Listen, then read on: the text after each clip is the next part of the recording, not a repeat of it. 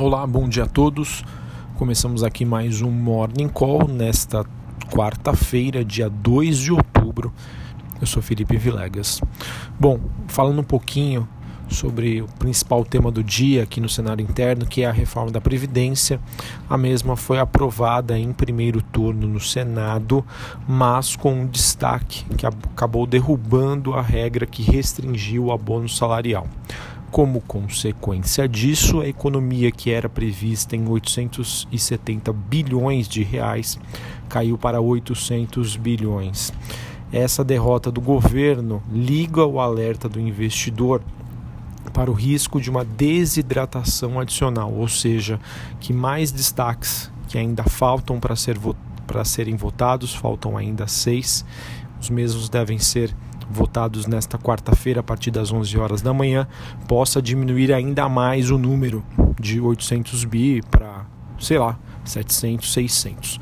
Lembrando que o mercado, acredito eu, está precificando uma economia da reforma da previdência em torno de 600 a 700 bilhões de reais.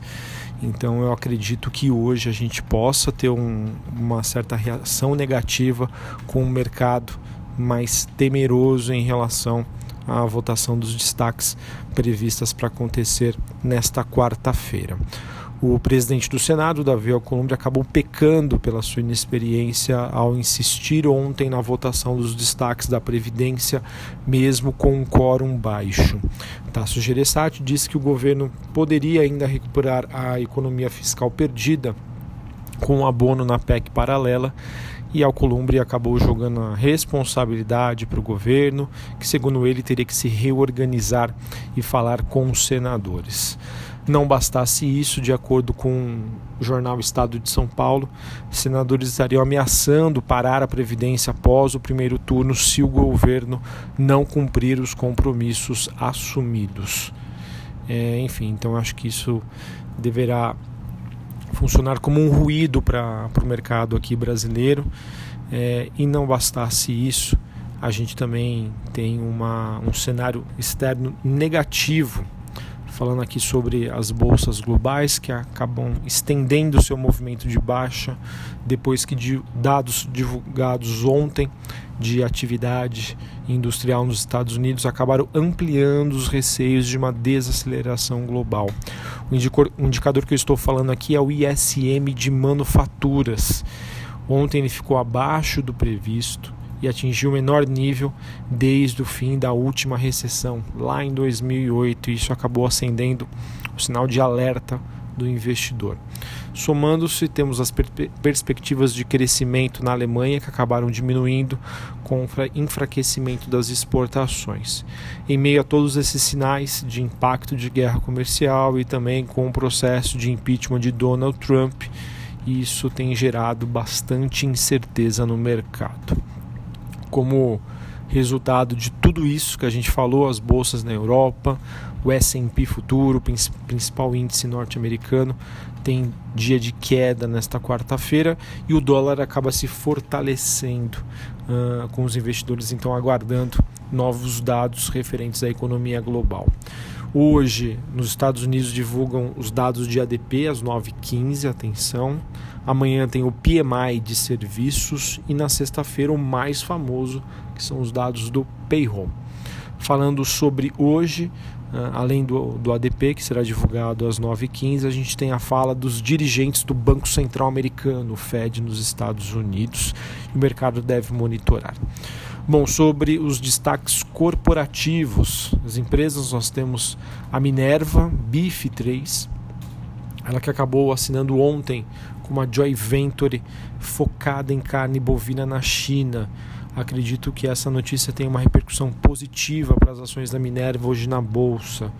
É, isso porque todos sabem sobre a alta demanda que a China ah, está, está, está no momento de, de carne suína e bovina depois da peste suína e aviária que acabou atingindo tanto a Ásia quanto a África.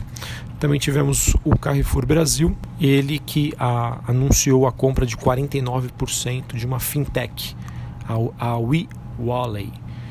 Tivemos também a Grendene Notre Dame, é, perdão, Notre Dame Intermédica, ela que fechou o acordo para comprar a São Lucas Saúde por cerca de 312 milhões de reais e a MRV, empresa do setor de construção civil, que deve convocar uma assembleia extraordinária sobre a AHS Residential em até 21 dias. Para quem não se lembra, essa foi uma, é uma empresa norte-americana que quando foi anunciado que a MRV poderia comprar uma participação da companhia, acabou repercutindo mal dentro dos investidores. Isso porque a AHS Residential tem uma, é uma empresa que faz parte é, do portfólio de um dos sócios atuais da MRV. Então isso acabou colocando em xeque a, a questão de governança corporativa e se realmente era um bom negócio para a empresa de construção civil de Minas Gerais. Bom, então acho que é isso.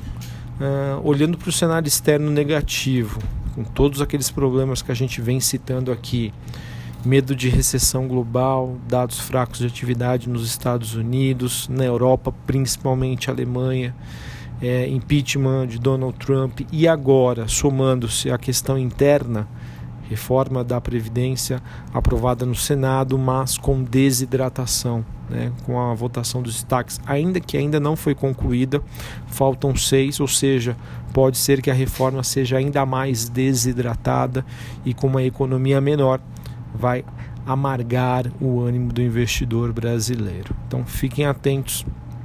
Acredito que a princípio hoje a gente opere com um certo viés de baixa para a bolsa e de alta para o dólar, pelo menos no início dos negócios. Vamos ver se a partir das 11 horas da manhã, com o início da votação das, dos, dos demais destaques, a gente consegue aí um, um certo fôlego.